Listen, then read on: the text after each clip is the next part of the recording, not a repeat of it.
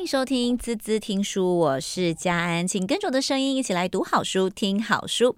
好，今天在我们这一集呢，要带大家来探讨，嗯、平常我们在这个使用手机的时候啊，呃，如果手机坏掉。我们会不会就是拿去维修，然后拿去维修，人家说啊，没关系啊，再再再怎么没办法，就大不了回到那个原厂设定，从头来过没有关系的，对不对？有没有听过原厂设定这几个字？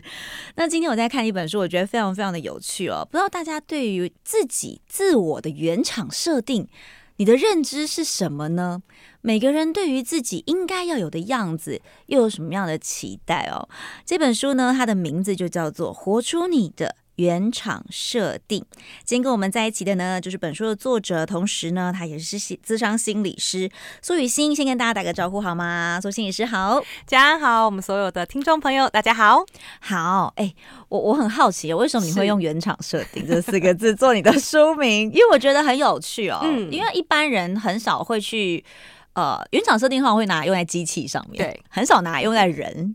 是吗？是，呃，因为呢，就是当我也是看到我们手机有这个恢复原厂设定的功能哈，我就突然想到说，哎，对耶，我们人其实一出生呢，他也是写下了很多原厂设定的一个状态出生，嗯、基因。对，很多人都会误会说，哎，人出生不就是一张白纸吗？其实不是哦。比如说像你们看过婴儿，有些婴儿一出生就很爱笑。他就比较感觉很好奇，可是有些婴儿一出生就是比较焦虑的感觉，很爱哭或比较冷漠。对，这些个性更不要说外貌哈，这一些都是已经写在我们的基因、写在我们的设定里面。所以，我们有很多的个性跟特质是原厂就已经设定好的。可是我们在成长的过程中，我们的父母或是这个社会会不断的想要给我们加入新的设定，甚至想要扭转我们的设定。嗯，例如，比如说比较内向的孩子，好了。你们小的时候一定听过你们的父母对你说：“大方一点。”你怎么那么讲话那么小声？不要怕，不要去去打招呼。对对对，没错。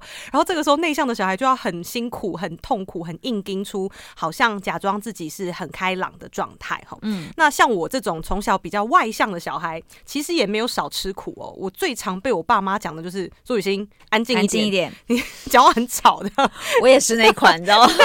你可不可以安静五分钟？这样。所以，我们从小就是不断在接收这样的讯息，就是你的设定有问题。你可不可以调整一下？甚至你可不可以做出一个相反的状态？哈，好像这个世界才比较能喜欢你，比较能接受你。嗯，当我们这样不断的接受、累积很多这些外在的设定之后，呃，我们会活得非常的卡。嗯，例如说，我们会觉得啊，我是我是内向者，可是我看到外向者好受欢迎哦，那我要来呃灌一下这个。外向的 App 进到我的身体，哎，有道理耶！你要下载不同的这个城市去改变你的那个反应，对不对？对。可是没想到我这个一下载之后，哎，没错，我可以用哈。比如说，我就用这个外向的样子去交朋友，哎，我也的确交了一堆朋友。可是很多内向者的朋友就跟我说，其实回到家之后，他感觉更累。他感觉更怀疑自己，说大家到底喜欢的是真正的我，还是我装出来这么开朗的我？大家就会开始怀疑。所以这种灌别人的软体，或者是想要模仿别人的这个呃设定，通常到最后你就会觉得很痛苦。对，我觉得那是一种 好像在活别人的剧本。对的感觉是的，是的，对。那其实有时候，当我们在求学阶段的时候，特别有这样的感受，因为你在不断的摸索什么是自己嘛，嗯、对不对，对？我到底是一个什么样子呢？谁天生下来就知道，对 不对？但我们只知道说自己特别喜欢什么跟不喜欢什么，可是事实上有很多的细微的细节，如果你没有遇到一些事件，其实你也很难了解说自己其实是一个比较容易因为某些事情感到生气。对，我是比较因为某些事情会感到很难过，嗯，事实上你是不会知道的，嗯，但都是因为这些事件不断不断的累积，然后让你更了解你自己。在你的书里面，我看到有一篇我觉得很有趣哦，就是好像我非常认同一句话，就是说，我觉得每个人其实都是拿笔的人，他都在为自己写下自己属于自己的剧本。对，那里面提到说，这个剧本呢，编剧权是可以回到你自己手上的，你不用再演别人的编剧。像很多人其实从小就被设定了，哦，你就是要去当公务员。你就是要念台青教，你就是要努力去做哪件事情。你要念商科，以前啦，以前哈，以前的爸爸妈妈比较有这样的观念啊，现在比较开放了。但那时候的你，如果真的跟着他们的脚步去做了这样的事情，嗯，回过头来，我们是不是会觉得有一种不满足？或者是有另一种被压抑的感受，嗯，它会反映在别的事件上，对吗？没错，我们常常在讲，就在以心理学的角度来讲哈，如果你是有经历过叛逆期的人，嗯，我们都要恭喜你。因为叛逆期就像是你在这个人生中做实验的一段历程，而且你很年轻嘛，你有很多的成呃本钱哈，可以去做各种的尝试。你可以去尝试看看，你想当外向的人你就当，内向的人你也可以当当看，然后感觉哪个比较像你，然后你就会慢慢长出自己你最认同的那个状态哈，那个就比较符合你原厂设定的状态。可是假如很多人。比较不幸的哈，他受到这种威权的教育比较高的话，他可能就会很顺从、很乖，然后按照父母的步伐啊，结婚、生子、工作等等。这种人就比较容易发生中年危机哦。中年危机 就是出来还总是要还的概念啦，就要不就你就早点还。好，比如说你可能。不一定，你叛逆叛逆期是高中，你有的时候可能是大学，有的时候是刚出社会，其实这都还算早。可是有的时候你真的太乖，乖到中年的时候，你的叛逆期就会发生在中年。哦，很多人就会发现说，我对于我现在的工作，虽然我做的很好，可是我一点都不快乐。对，然后我的太太、嗯、我的先生其实也也 OK，我也跟他算是习惯了。可是我就觉得他好像永远不懂我，嗯，然后我好像也不想留在这个照顾小孩，或者是好像被这个家庭束缚的感觉。所以为什么很多外遇也是发生在这个年纪？哈、嗯，就是大家想透过一些行动去证明我是自由的，我是我。哈，所以这些外遇什么的，其实都只是其中的一个。行动之一，只是它很容易发生在我们不太了解自己，却又想要长出自己的那个时刻。嗯，你、欸、说到这个，其实心理师平常有在做个案咨询嘛，对不对？对对对。所以事实上，你有好多好多个案，在你的新书里面，其实我们也看到了很多的故事跟案例。对，其实有几个让你印象很深刻。我觉得刚刚你提到这个议题，我觉得还蛮棒的，嗯、因为很多人其实到了年一个年纪之后，他会慢慢的发现，他前面这十几年在做的事情都不是他想要的。对。嗯，那你怎么帮助他去找出这个自己，或者是怎么样去让他能够接纳自己？嗯，OK，呃，这个是一个蛮大的命题哈，它不可能是一次咨商我们就做得了的。通常这样子，我们可能至少要谈个几个月哈。那我们会从什么部分先去下手呢？我们当然先从他现在的生活发生什么事，因为这个通常都是个案来的时候最想谈的。嗯，比如说他，呃，我有一个个案，他的他来的时候，他想要谈的就是他有一个老板，每次都把那种所有同事都不想做的烂摊子。通通都交给他，通通交给他，然后他是要加班到很晚，连六日都要来加班哦，所以他是完全没有自己休息的时间的状况。那他怎么人这么好？对，他就是人超好，然后其他同事老板问了，大家都说不用，那个我不要，我不想，好，都可以很直接的回避。可是这个个案他就是觉得啊，既然大家都不接，好吧，那就我接吧。好，他每次都是做这样子的事情，明明他内心也是不想的，所以他来跟我讨论。原本最初的主题是他年纪不小了，可能已经到中年了，他觉得他离职有风险，但是他又真的做得很痛苦，所以他来跟我讨论的是这个生涯的转职的议题。可是我们就开始从这个转职的痛苦去想，去听他说：“哎，你在这个跟老板的互动中发生什么？”然后他才说到说，诶，这个老板在骂我的时候哦，或者是逼我做事的时候，我都会瞬间好像宕机。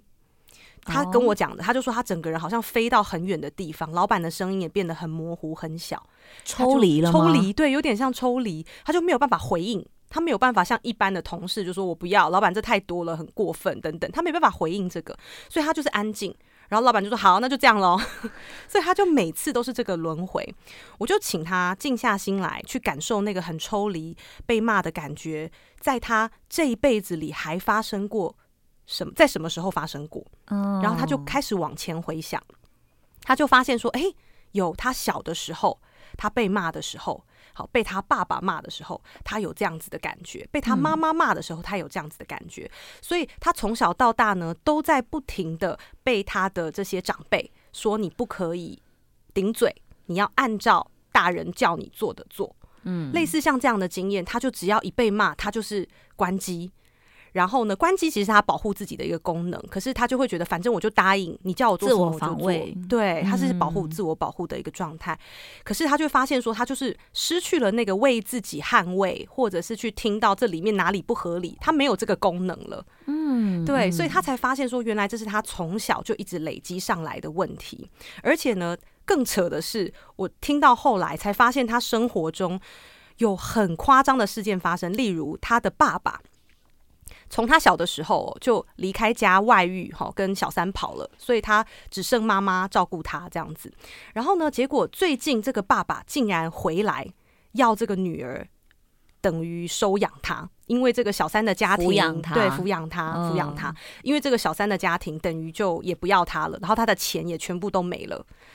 所以他隔了大概几十年之后，又重新见到这个爸爸。这个爸爸是希望你领养我，然后呃，那个叫什么？对，抚养我，然后呢，就是照顾我这样子。然后他就觉得啊，可是你是我爸爸，我也没办法，他就接受了。嗯、结果第二个扯的，我以为这就最扯了哈。第二个扯的，他说他的前夫，嗯，也是一样，就是跟小三跑了，跟一个非常年轻的女生离开了。结果呢，竟然又回来说啊，他发现他自己做错了，希望你可以原谅我，再重新跟我在一起。然后他也没有工作，没有钱，没有存款，然后就希望说这个女生可以收留他这样子。这真的是太夸张，很夸张。我常常会觉得现实生活其实比电视剧还要扯，就是这样子。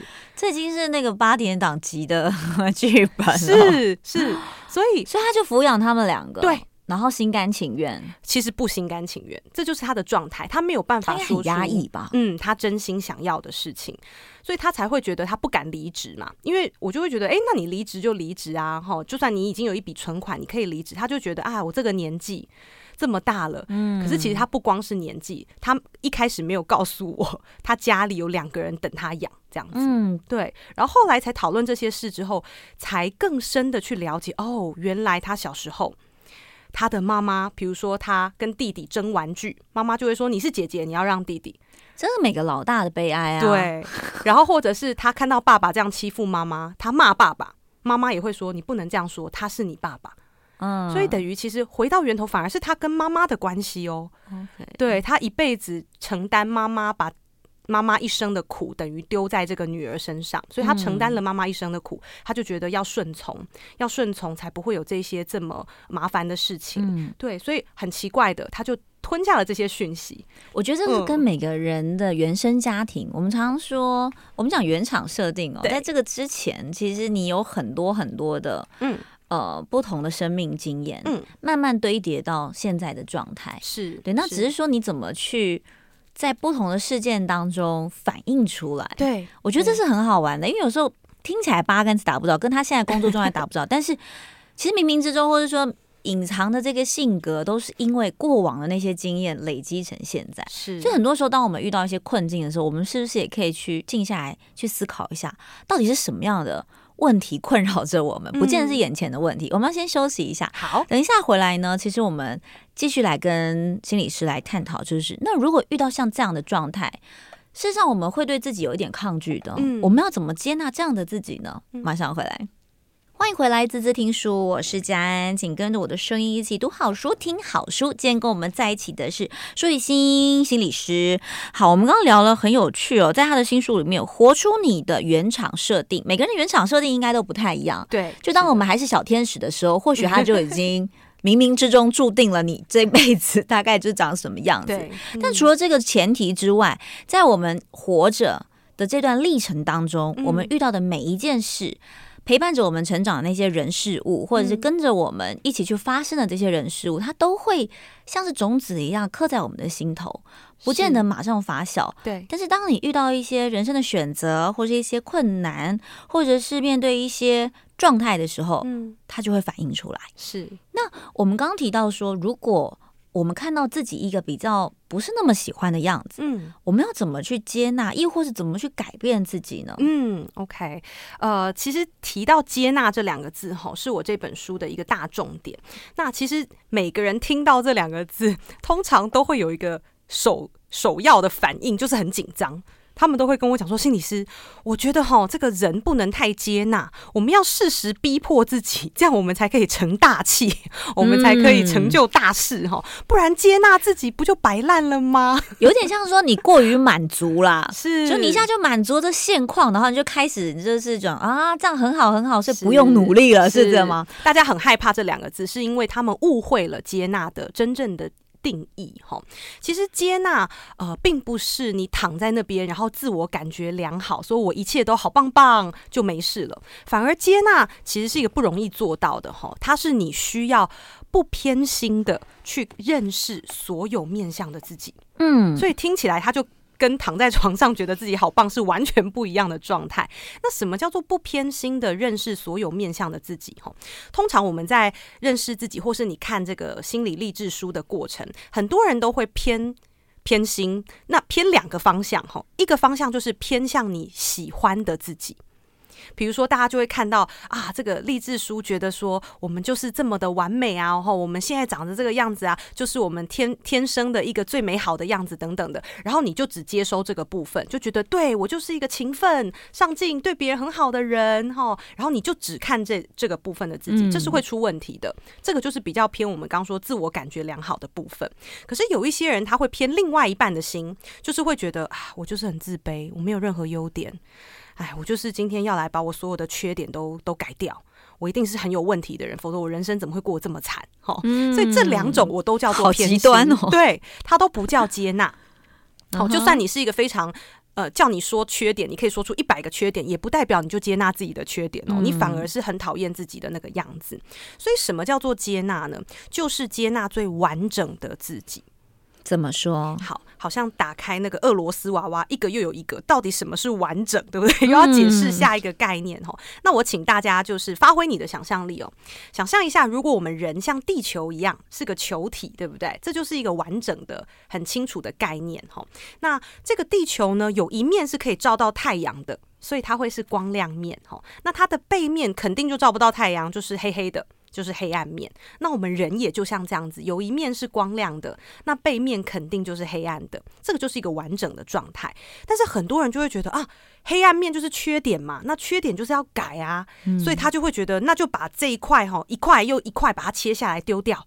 切下来丢掉，我们只留那个光亮面，这样子我们就是完美。你讲到，这个完美，我觉得其实现代的人都很擅长活在一个很美好的假象当中，包含社群软体，对，就大家都会说啊，没关系啊，我我我看他都过得很好，好羡慕谁谁谁哦，好嫉妒谁谁谁哦，怎么样怎么样怎么样，然后就看大家的社群。其实我觉得这段时间长了之后，你会慢慢的发现，大家好像都把好的那面丢出来了。嗯，对，这个这样就是完美了嘛。嗯，大家想追求完美哈，可是假如你太用力追求完美，等于你把我们刚刚说另外一半黑暗面都切掉了。所以大家想象一下，如果你的地球只剩半颗，它还可以很顺利的运行在这个轨道上，转不过来了，转不过来了，对不对？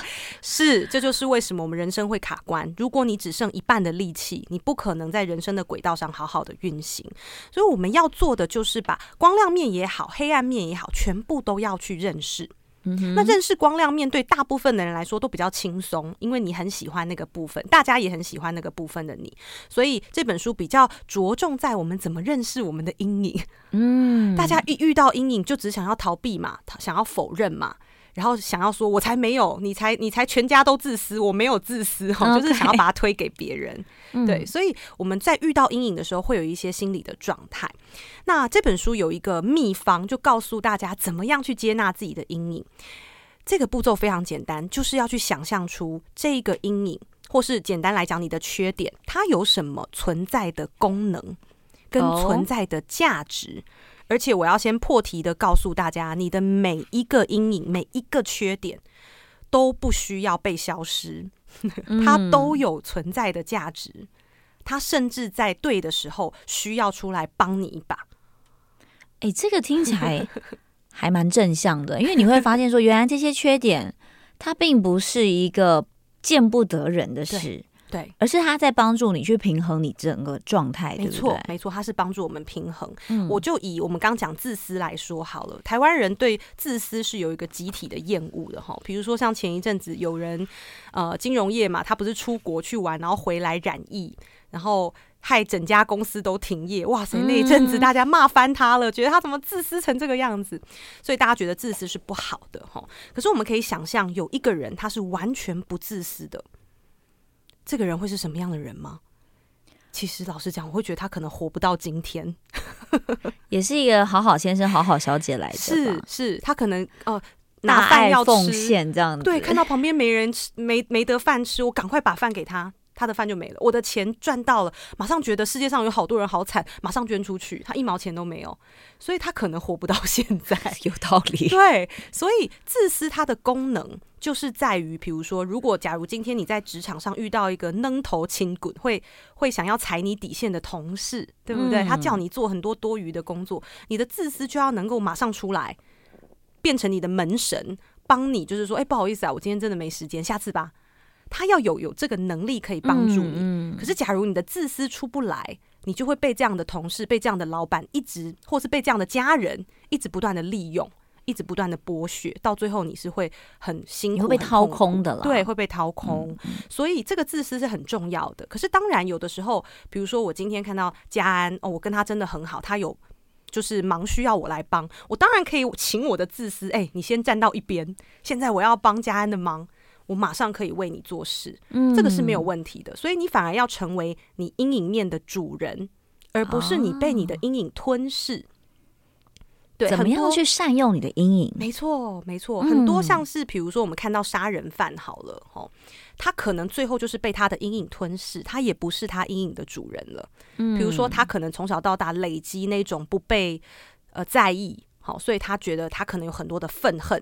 对不对？可是他这个愤恨，如果他是呃为比如说同样就是比如说家庭有问题的小孩发声，很多人小时候受虐，所以他长大变这个法律律师啊，帮助受虐儿童啊，嗯、这就是把他的愤恨转而成一个很有正义感的方式。可是如果他没有这个转化的历程，他很有可很有可能就直接把这个愤恨变成杀人这个动作。嗯、他觉得对社会不满，嗯、对。所以你看，对社会不满有两种，有很多种方式可以处理。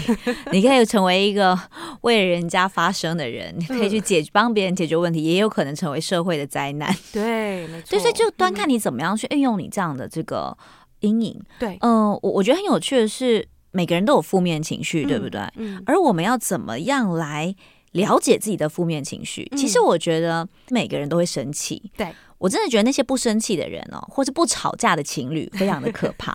我常常会说，呃，所有的争吵它都是一个比较激烈的沟通而已，嗯、只是说看你怎么去把这样的情绪去抒发跟疏解出来。对，而你们要怎么样去化解这个问题，嗯、怎么去解决这个问题，嗯、我觉得这才是比较重要的。嗯、那我们要怎么样去认识这些负面情绪呢？嗯，呃，首先我其实还蛮少。会讲说情绪分正面负面，因为有的时候啊，很多人会觉得负面就是不好，他会直接连接掉我们不能有这样的情绪，他会选择压抑他自己的情绪哈。那我觉得其实情绪就是让我们舒服的情绪跟不舒服的情绪，其实就这么简单。但是他就算让你不舒服，他也有话要告诉你。嗯，其实情绪代表蛮直接跟我们灵魂连接的一个状态。所以有的时候很多人都说我的我的情绪跟我的脑袋是打架的。我明明心情很不好，我很不想跟这个人出去，可是脑袋会说啊，他对你有利啊，你应该 去跟他建立关系、建立人脉。然后我就只好咬着牙跟他继续建立关系。哈，可是做人好好好为难哦。对，可是表示你就是忽略你情绪真正的这个灵魂的智慧要告诉你的话。对，所以这本书里面也有一个练习，是让大家跟自己比较不舒服的那些情绪对话。有的时候你会发现，哦，原来我的内心这么有智慧。他原来这个情绪不是我的敌人，他一样是出来要帮忙我的。嗯，他一样是有有呃很智慧的话语是要传递给我的。所以有点像是我们要倾听自己情绪说话，把这个情情绪当成像第一人称一样，邀请他对你说说话。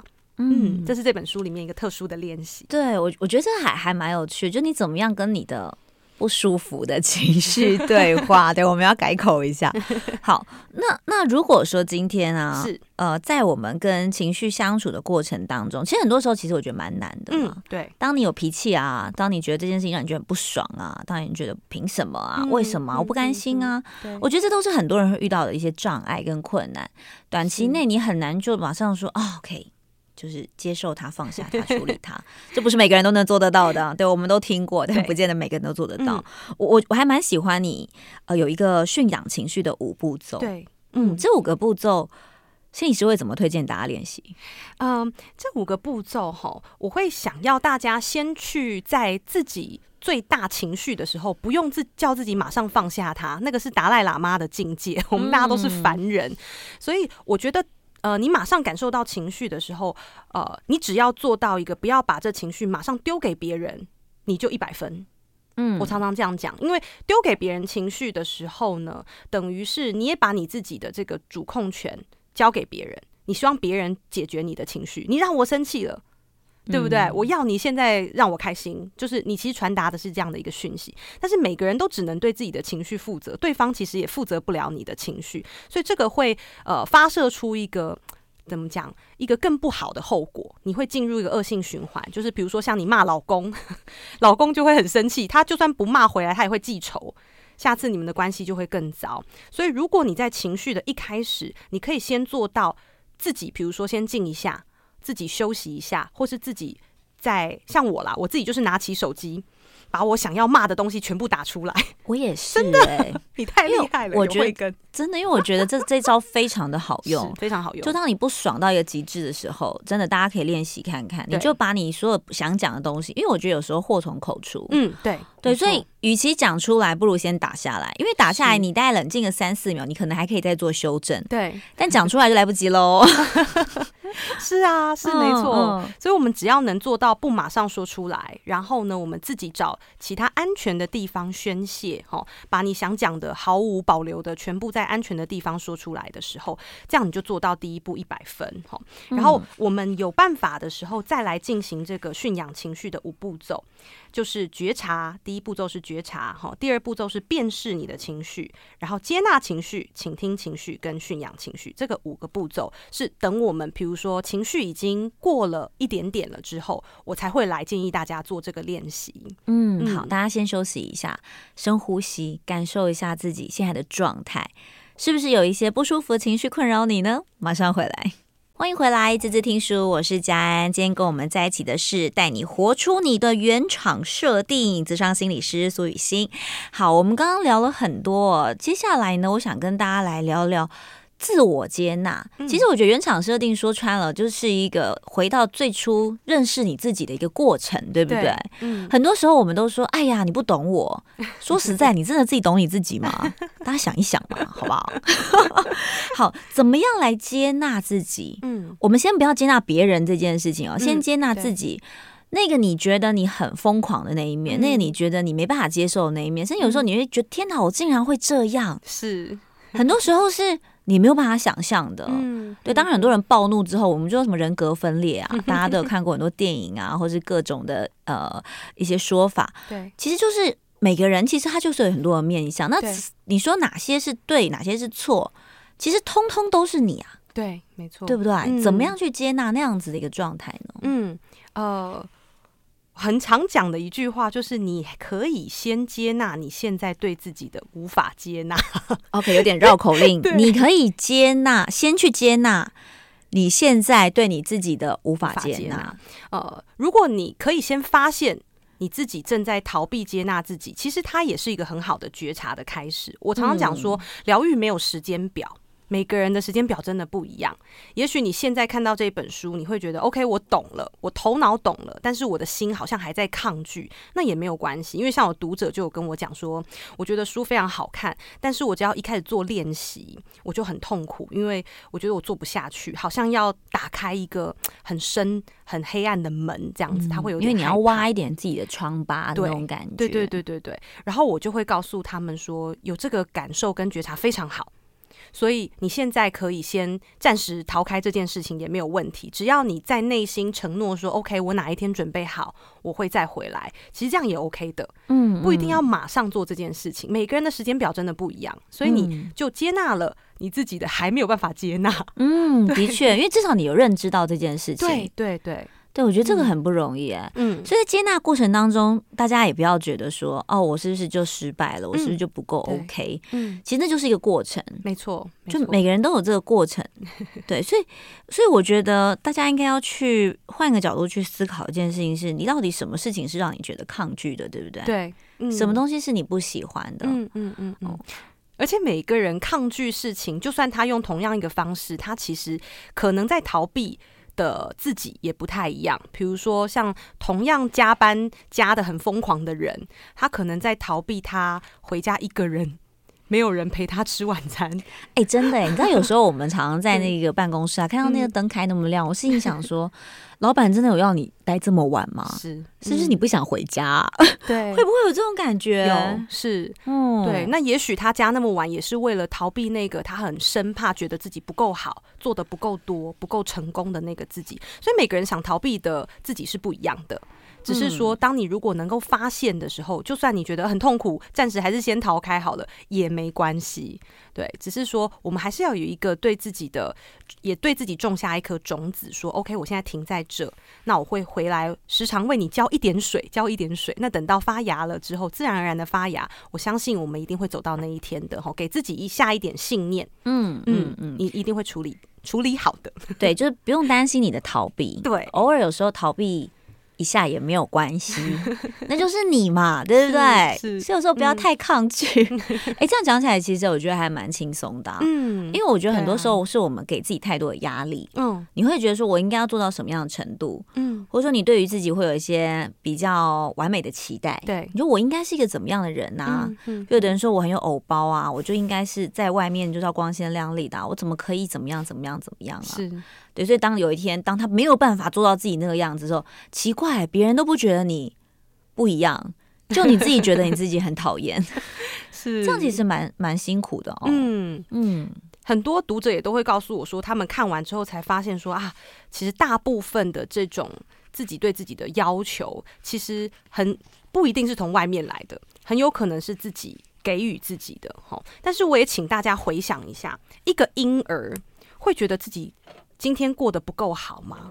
会觉得自己身材不好、长得不好看吗？你们可以回想那个婴儿，就他就是拥有完全的接纳力的状态。你们可以跟稍微跟自己比较一下。我现在觉得自己很胖，请问一个婴儿会觉得自己很胖吗？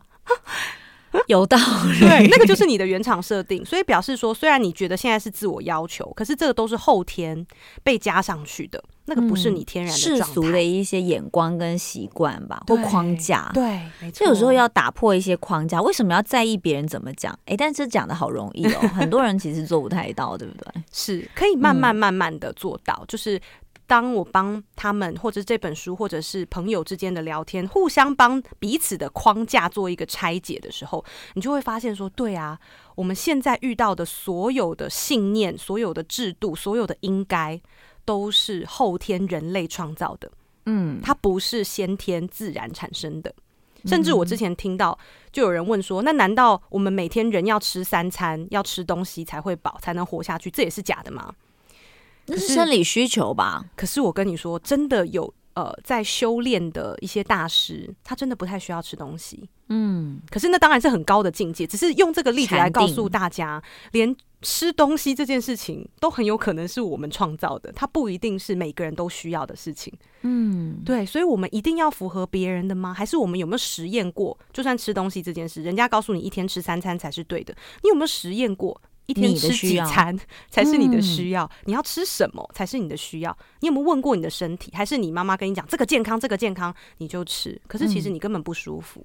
嗯，的确，我觉得应该要去思考的是你的需要是什么？嗯，怎么样才是你自己？对，什么东西是适合你的？是，嗯，有一个单元在讲做自己，对不对？对，对，我觉得最后我们来聊聊这个话题哦，什么样叫做做自己？嗯。我很喜欢你说，就这个决定有没有让你觉得你更成为你自己？哦，是的，这个决定，所谓的这个决定的意思是说，当我在做一件事情，我答应一个同学要跟他一起去哪里，嗯，我答应我的下属，或者我要帮他办什么事情，我答应我的长官，我能完成什么样的任务。当你做了这个决定的时候，或者说你答应你自己，你在某一个时间内，你应该要达到什么样的目标？这样就成为你自己了吗？嗯，呃，这个有的时候我们常常会说内心好像在打架的那个感觉哈。如果你内心有在打架的感觉，就很值得停下来，因为表示你的内在的感受跟。呃，外在的制约，哈，你的原厂设定跟外在的设定一定有出现矛盾的地方。嗯、那当然，我在这本书里面讲，哈，做自己绝对不是那种很叛逆式的。哦，我喜欢有什么不可以？你们全部都要听我的，反正我就是自由嘛，你不能管我。这种其实也不算做自己，这种其实他也会在他的生活中制造很多的麻烦给自己。对，因为旁太多的。框架跟压力，对，对，对，旁边的人一定不适应他，然后一定会去跟他有很多的冲突。那其实他就为自己带来很多麻烦。所以我们要做自己呢，第一个当然你要认识自己的原厂设定之后，你要怎么样尽量循着这一条路去活出最畅快的你。就像我们不去灌别人的 app 到我们的身上，我们用自己的原厂去运作的时候，你这一只手机一定是最顺畅的。嗯，你不会卡机，你不会有病毒，对不对？这是最顺畅的。那另外一方面，我们也要学习跟别人做沟通，尤其是重要他人。嗯，对，这个也是包含在我们要练习做自己的这件事里面。你不是说我就做，你们喜欢就喜欢，不喜欢就算了。嗯嗯嗯。哦，这样子也会造成很多麻烦。比如说，大家还是希望我别人可以跟我。在一起好了，好，我们交往或是当朋友，我还是需要别人某个程度上的欣赏我，对吧？嗯。这是每个人的需求，不是只光是你或我，所以我们还是要练习跟别人沟通。而有一句话讲的很好，嗯、是就是做自己跟没礼貌是一线之隔啊。对对对对，一瞬间就觉得，呃，别人觉得你是一个没礼貌的人。所以我们不是在倡导说你就是自顾自的做你自己，而是你要去了解你自己的需求是什么。对。对，然后好好的跟重要的他人沟通。嗯。那如果这个人你认定为不重要，那我们不沟通的确也没关系哈。可是比如说像我举的一些例子，有一些个案他可能很想要考电影系，可是他的父母就觉得你成绩那么好，你可以念医学系的，为什么不去念？然后所以父母就说，如果你要念电影系，我就不出钱这样子。嗯，哦，那这个时候怎么办？对不对？那这个案就觉得很痛苦。可是这个时候呢，我们就要练习让这个个案去用对的方式。去，比如说你要怎么跟父母讲？因为父母希望你念念医学系，他的目的是什么？我们要去同理一下父母的感受。也许父母是很担心你念电影会饿死，啊，会饿死，对。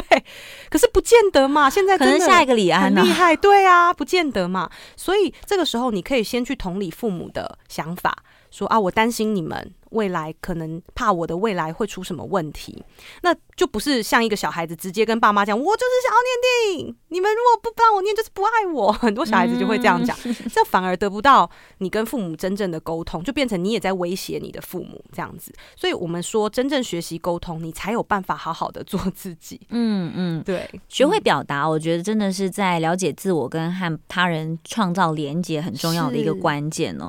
所以其实这个做自己，它相对它背后的话题跟隐藏的一个讯号，我觉得反而是一个很重要的责任了。嗯，就你怎么样为自己负起这个责任？对，你了解你自己真正的需求，你了解你自己其实一天不需要吃到三餐，你两餐你就可以活得下去，你就也不用担心自己变胖。Anyway，嗯，就你怎么样让你成为自己的过程当中是能够符合这个社会的，嗯，能够。完成你自己的梦想的，我觉得这其实才是大家应该要去探讨，对不对？是的，是的，对，所以我觉得大家先把这本书带回家，活出你的原厂设定。今天很开心，我们邀请到智障心理师苏雨欣来到我们的节目现场。那大家呢也可以去思考一下，每个人的原厂设定其实都不一样。嗯，很多时候你模仿别人在呃生活的过程当中，你会觉得很痛苦，那是因为你没有找到属于你自己的原厂设定。嗯，那我们就开始找自己的原厂设定吧。谢谢雨欣喽，谢谢佳安，谢谢，拜拜，拜拜。